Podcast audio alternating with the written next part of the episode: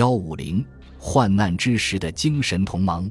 对于我们要走的路，虽然我有大致的轮廓，但从未有人给我一张图纸，告诉我如何达到目标。前面可能会有无数的曲折和错误，不要以为我在做我想做的事情时得到了许多帮助。大多数国家或者不理解或者反对，尤其是与旧体制利害相关的国家，我将不得不改变或战胜后者，教育前者，这样会使我们的行为看起来有些怪异。我希望我能争取到足够的共产党员，而缓解我们任务的艰巨性。但是如果这样行不通，共产党将不得不让位。我必须加倍小心，以免被他围困。这将是一场势均力敌的斗争。有时我不得不左右逢迎，但不要把它想得太坏。那么，我究竟需要你们做什么呢？首先是理解、理解和尊重。我正尽力做自二战以来你们一直祈祷的事：消除苏联对其他国家的军事威胁，打开国门，建立法治，建立民主制度，转入市场经济。你们在意识中喜欢把这些称作资本主义，但我想你们知道，我不会这样说。至少现在，这正是数十年来你们所梦想的，但却从不敢指望它会发生。我决心成就这番事业，不是因为你们要我这样做。这是我的目标，因为我的国家需要它。如果它不实现现代化，到二十一世纪，也许它还不过是个脖子。如果它真能熬过来的话，如果问这个世纪真正教会了我什么，那就是只有一个自由的社会才会在一个高科技的世界具有竞争力。我不是为了帮助你们才这样做的，但你们不得不承认，它客观上确实与你们有利。想想过去四十五年里，你们耗费了多少金钱来抵抗苏联的威胁？对了，顺便说一下，尽管有时你们夸大其词，但它的确是个威胁。当我说理解和支持时，我的意思是不要视我为战败的敌人。别再说什么赢得冷战了。如果你们把我当做一个输家，你们又如何能指望我领导我的国家向前艰难地迈进呢？此外，我难道真的不该得到一点点夸奖吗？是我降服了苏联的军官们，并且强迫他们，有时甚至耍点小手段，欺骗他们做些非做不可的事。我不让他们成为威胁东欧的力量。我创造了一整套的哲学解释，为什么结束冷战对我们有利。在此方面，我想我未得到丝毫的帮助。让我们面对现实，乔治，是你。里根和我共同结束了冷战，没有必要为谁赢了而趾高气扬，难道不是我们大家的共同努力吗？我真正需要帮助的是经济方面，在政治方面，我清楚的知道我到底该往哪里走。我毕竟是学过法律的，虽然这法律有点可笑，可他们毕竟教会了我资本主义法律的原则。我可能并不总是显示出这一点。但我知道在此方面我们到底该如何做，但经济却另当别论。老实说，我知道我们得改变现有体制，但我不愿承认的是，我不知该如何去改，连一点头绪都没有。你们的制度在你们的国家是很管用的，但搬到我的国家就不灵了，除非是人也发生了改变。不过说句实话，当我说我需要帮助时，我不单是指钱。我需要你们帮助我想一想，我应该做些什么。人民感到不知所措，他们和我一样都不知道市场经济到底是怎么回事。五年前，他们还在向全世界解释为什么我们拥有世界上最优越的制度，但现在他们却说每件事都不对头。但只要照他们说的去做，就不会有什么麻烦。如果我把他们中的二十五人集中在一个屋里，我会得到三十九种建议。你们想要作弊上官，想管的时候就出出主意，直到我们有了一个现成的市场体系，然后你们才知道你们能做些什么。你们本该是个银行家，我听说你们的金融机构从来不随便借钱给别人，除非借钱者能证明其实他不需要这笔钱。但我认为政治家就不同了，我认为他们是领导，而并不仅仅是在玩一场胜券在握的赌博。难道你们不愿意冒点风险，从而使这个世界变得更好一点吗？好吧，告诉我当前的计划不会奏效。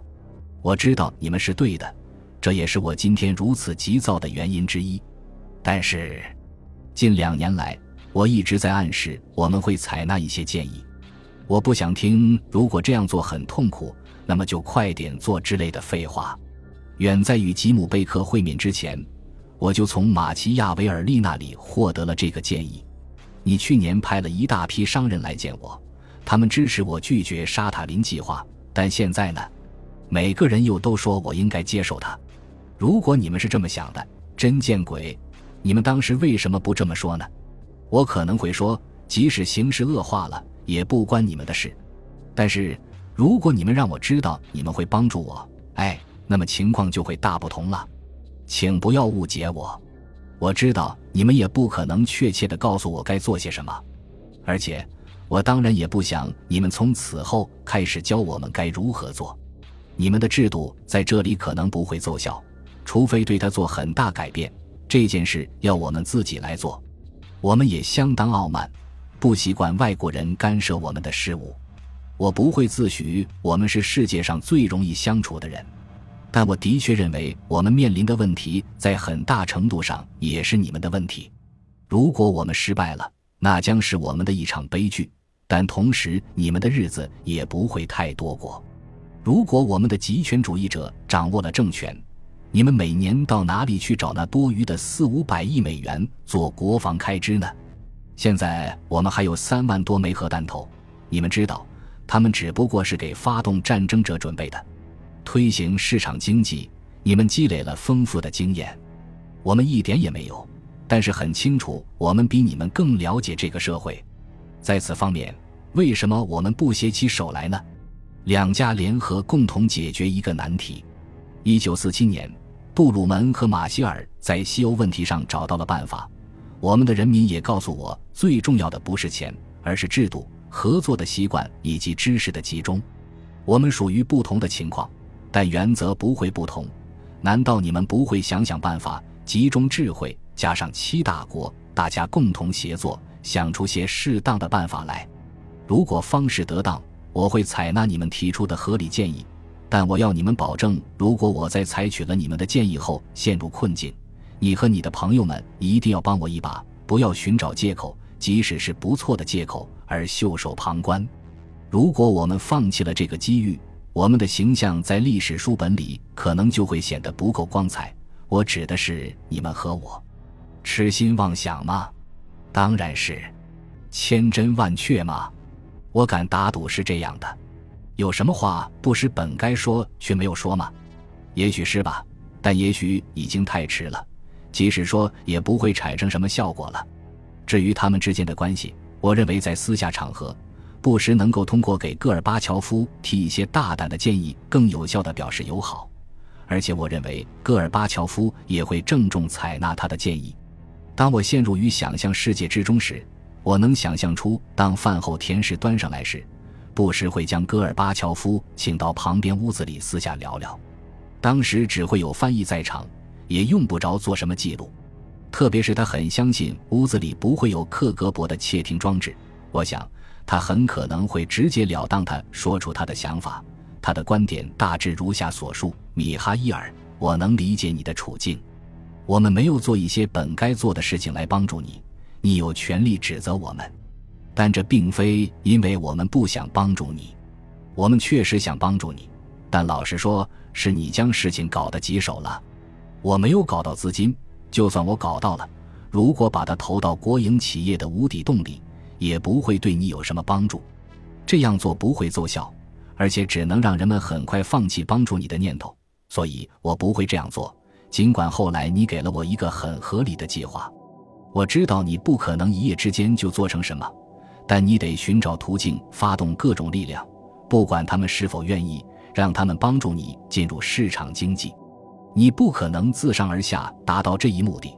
但是你必须从这些官僚手中夺回经济大权，留一点缝隙给私营部门，让人们自由运作。是的，起初可能会有一点混乱，但我猜想贵国的人民会比你想象的更负责任心和创造力。如果你能下个果断的决定而带来一个成功的前景，那我一定会团结我周围的人为你提供一些实质性的帮助。但你的计划一定要具有可行性，而且要依附具体的项目。我没有办法筹集资金去支撑那些即将倒闭的国营企业。我坦白承认，我不知道你该如何做才能进入市场经济，但是我有一种忧虑，我感觉你现在做的不对。我们也许该想一想，是否应该将我们欧洲和日本的两个朋友团结起来，共同寻找一个答案。如果这想法你赞成，那你不妨告诉我，让我来努力尽快把事情办好。还有，我不想让人们以为我是因私人感情或者有什么特别的理由才建议你做什么。但是如果我不告诫你，你们的总理是个祸害，那么我也称不上是你的朋友了。除非你能找到更合适的人选。或者你亲自来领导内阁，我就是这么做的。